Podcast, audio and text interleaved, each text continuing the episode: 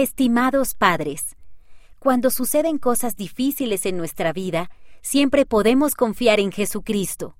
Ayuden a sus hijos a saber que pueden acudir al Salvador en busca de consuelo. ¿Qué pueden hacer ellos para intentar obtener su paz? Pueden empezar con algunas ideas de las páginas 4 y 10. Con amor, el amigo. Consejo de lectura. Después de leer un relato, hablen con su hijo acerca de lo que sucedió. ¿Qué aprendió?